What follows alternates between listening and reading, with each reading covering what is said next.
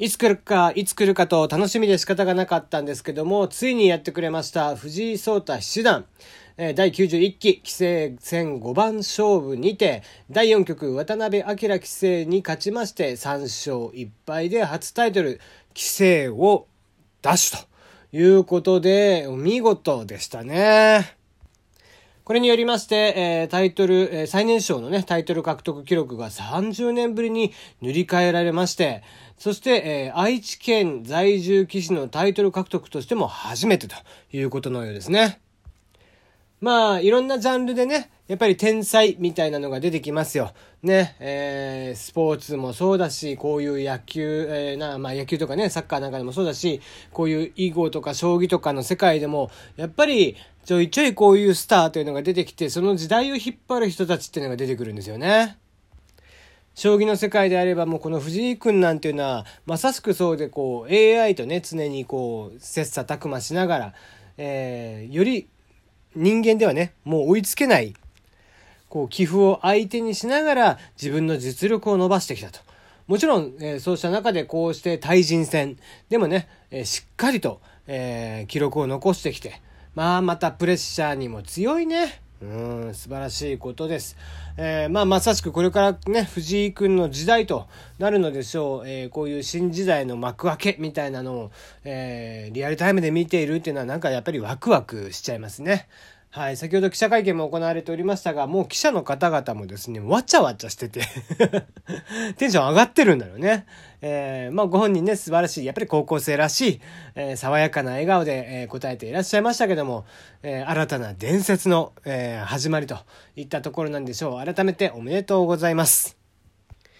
改めましてこんばんは、テリーの山山すぎる部屋、テリーでございます。いかがお過ごしでしょうか？今日も京都店、えー、都内某所から、えー、ひっそりとお届けをしてまいります。ということで、えー、昨日からね、えー、昨日ちょっと話をさせてもらいましたが、えー、ちょっと募集をしておりまして、僕自身をね、えー、一言で形容する言葉、こちらの方をもう一回募集しております。はい、えー、昨日の放送を聞いていただくか、まあもしくはね、え、まあ詳細は昨日の放送を聞いてもらえれば一番わかりやすいんだけどね、えー、まあなんだろう、キャッチフレーズと言いますか、僕自身がね、自分をこうどういう表現すればいいのかっていうのが、こういまいち自分の中でつかめてない部分がありまして。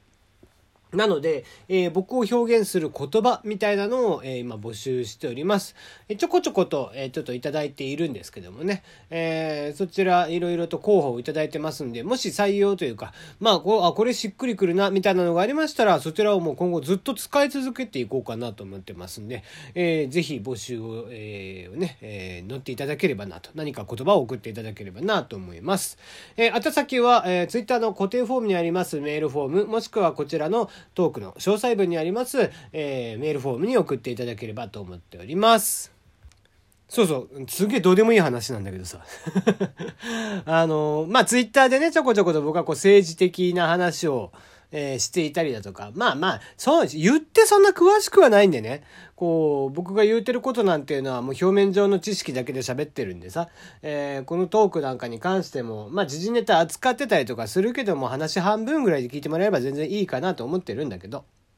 まあ、もしくはね、何かしらがこう、引っかかるように、えー、はしたいなとは思ってるんだけど、やっぱりこう、ね、一応まあ政治的な話であったりだとかすると、どっち、まあ少しね、バイアスがかかっていて僕は右寄りな人間だったりしますんで、えー、そんな話をずっとしてきたわけなんですが、ついにですね、えー、やっとなんか一人前かなと思いました。えー、津田大介さんにブロックされてました、ツイッターで。まあ僕はね、右左あまり考えて、こう、きっちりと右とかって思ってるつもりもなくて、自分がいいと、もう正しいと思ってることは、えー、突き詰めていくとただ右だったっていう話なんだけど、えー、そんな中ね、まあ右左で言うとどっちかというと左寄りと言われる津田大介さんとかね、えー、に代表する、まあ、なんだろうな、リベラルというか、うん、リベラルってそういうことなのっていうふうに思っちゃうんだけど、まあいいんだけどさ。え、そんなね、えー、最近の、えー、まあ、去年のね、愛知トレーナーレでも、え芸術監督ですか。え あなたが芸術監督したことなんか今までありましたっけっていうね、え唐突に芸術監督とかされていて、えそれがまあ、フルボッコ叩かれたということでおなじみの津田大介さんですけども。えそんな彼からですね、最近ツイッターであんまり見ないなと、えツイート見ないなって、まあ、フォローしてないんでね、誰かからのリツイートであったりとかで見るしかないんだけど、あんまり僕はね、えー、そっち方面の人たちフォローしないんで、そんなに流れてこなかったわけなんですが、まあ、あの一応ね、高須先生が、えー、リツイートとかたまにしてるんで、あれなんですけども、なんかね、高須先生がその、えー、リツイートする、えー、津田ってか、あの、ハッシュタグ津田って書いてあるね。ハッシュタグじゃねえや。スラッシュ津田って書いてあるさ。アカウント名がこう、表示されてるんで、あ、これ津田大輔氏のだなと思って、えー、見てみようかなと思ったらコメント見れないわけ。俺と思って、よくよく、えー、だそのアカウント見に行ったらですね、完全にブロックされてましたね。あ なんだ、えー、コメンテーターってこんなたか一般人までブロックしていかなきゃいけないんだって大変だなと思っちゃいましたね。だからあとは次は室井ゆずきに、えー、ブロックしてほしいなと。室井ゆずきさんと有田よしさん、えー、ここら辺りはね、えー、ぜひブロックしていただければ僕のツイッターがすごく平和になるなと 思っているんですけども、えー、今のところまだね、えー、そのお二方にはブロックされていないということで。まあ、非常に残念なお話なのでね、えー、これからも努力していこうかなと え別にね、え、彼らを叩くつもりは僕はないんですけどね、え、叩くつもりはないんですけども、考え方が合わないという感じだよね。だから、なんだろうな、その、ああいう人たちの良くないところって、その考え方が合わない人たちをブロックしていってどうすんのって思うよね。で、コメントとかで別にさ、俺はこう、津田氏とかね、えー、まあ、金髪野郎ってね、言ってたりとかするけど、まあ、大の大人がね、あんな年にもなって金髪してるのは若干気持ち悪いけども、まあ、それはいいとしてさ、うん、それはまあ、個人の趣味なんでいいんだけど、似合ってもいないからねんで、まあ、そこまで言うんじゃねえって話なんだけど、まあまあ、そんなね、えー、津田さんであったりとか、室井さんとかね、えー、有田さんとかってそこら辺界隈、うん、別にこう、いいんだけど、そのブロックしてどうするのかなって、なんか結局さ、だって彼らは、例えば左寄りの人たちによく言うのは、例えば憲法9条をね、改正し、えー、するのは良くないとかって言うじゃん。じゃあ憲法改憲しなくてどうすんのって言ってて、もしね、中国とか韓国とかに攻め入られたらどうすんのかって言ったら、今度はなんかそれは話し合いで解決するとかって言ってるんでしょ？うん。そのくせ、えー、なんか自分たちに対しての反対意見とかに対しては、全部ブロックしていくわけじゃん。やってることがむちゃくちゃなんだよね。それがおかしいなと思うんだよな。なんか、なんか話し合いでね、わかるっていうふうに納得させられるって思ってるんだったら、話し合いでちゃんとすればいいし、そういう論、ね、えー、論争すればいいだけの話だって。僕はね、憲法9条に関しては早めにこう手を入れて、まあ自分たちから仕掛けるではないけども、ちゃんと自衛できる形にしましょうと、自衛軍という形でできるようにしましょうっていうふうに僕は思ってはいるんだけど、彼らみたいに救助を一切いじりたくない人たちっていうのは、いざこういうふうに、なんか自分たちは話し合いで話し合いでとかっていうくせに、全く話し合いに応じないっていうね。うん、ダブル、いわゆるこれがダブルスタンダードってやつでしょ？うん、よくわかんないことするなって思うんだよね。ほん と不思議な、なんかね、人たちだなっていうのはなんか常日頃思っちゃいますけどね。さて、話変わりまして、えー、昨日ね、ちょっとあの、知り合いと喋っていて、まあ知り合いというか電話をね、えー、していて、えー、まあ、相手の方が11個下なので、えー、いろいろ話をしてたんですけども、まあそんな中さ、えー、たまたまなんかのね、話でこう、ゴム跳びの話になったんですよ。で、ゴム跳びってわかるかな？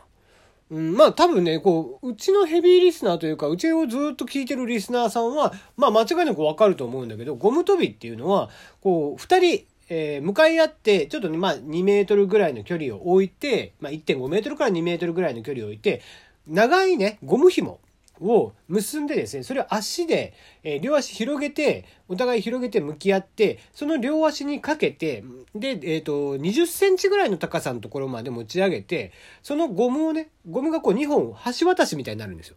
で、それをこう足引っ掛けたり飛んだりとかして遊ぶっていう、主に女の子が遊ぶ、えー、ものなんだけど、えー、ゴム飛びって言ったりだとか、まあ地域によってはどうやらゴム弾っていう言い方もしたりとかするんだって。で、アルプス一万尺とか、佐久間のキャンロップっていうテーマ曲に合わせて、まあ、足だけでゴムを引っ掛けたりだとか、離したり、もしくはねじったりとか、で、それをミスなく演技をしていくと、まあなんか、イエイクリアみたいな。うん、まあ大体、俺ら世代の多分小学生女の子ってみんなやってると思うんだけど、これをね、知らなかったんだよね。で、これ、いつぐらいからなのかなと思って。で、まあこれをちょっと調べてみたいなと思ってるんですけどもね。うん。まあちょっとツイッターで呼びかけて調べるのか何なのかって思ってるんですが、まあどうやって調べようかなと思うんだけど、ね。えー、小学校の頃の遊びって色々あるじゃない。まあ例えば俺らだったら、えっ、ー、と、軽泥って言ったんでね。ち、えっ、ー、と、これ泥系と呼ぶか軽泥と呼ぶかもね、これ地域によって差があるみたいなんで、えー、すごくここら辺も気にはなっているんだけども、えー、まあ僕らからすると軽泥。あとね、僕ら世代だと六虫って言って、えー、これまたこう5メートル間隔ぐらいで、えっ、と、棒、鬼が2人いるんですよ。で、その鬼の後ろに円を置いてあって、まあ、そこ陣地なんだよね。その陣地を行ったり来たりするわけ。で、えっ、と、ドッジボールみたいなボールを、えー、当てられたら、走ってる間当てられたらダメで、えー、で、その、え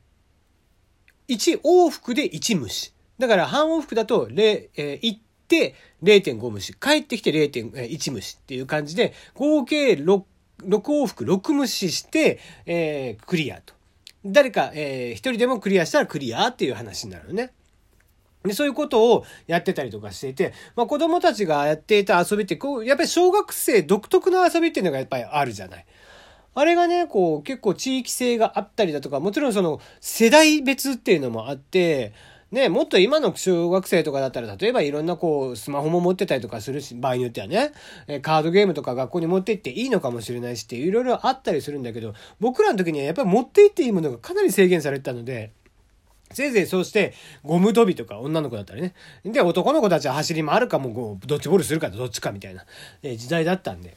えー、まあ、よかったらね、えー、こういう遊びが流行ってましたっていうのをちょっとご紹介いただければなと思っております。はい、えー、まあ僕のニックネーム、えー、ね、定義づけも、えー、叱るべきなんですけども、どちらもちょっと募集をしてみたいなと思いますんで、ぜひぜひそちらの方も近々お話をしてみたいなと思っております。ということで今日はここまでとなります。また明日お会いいたしましょう。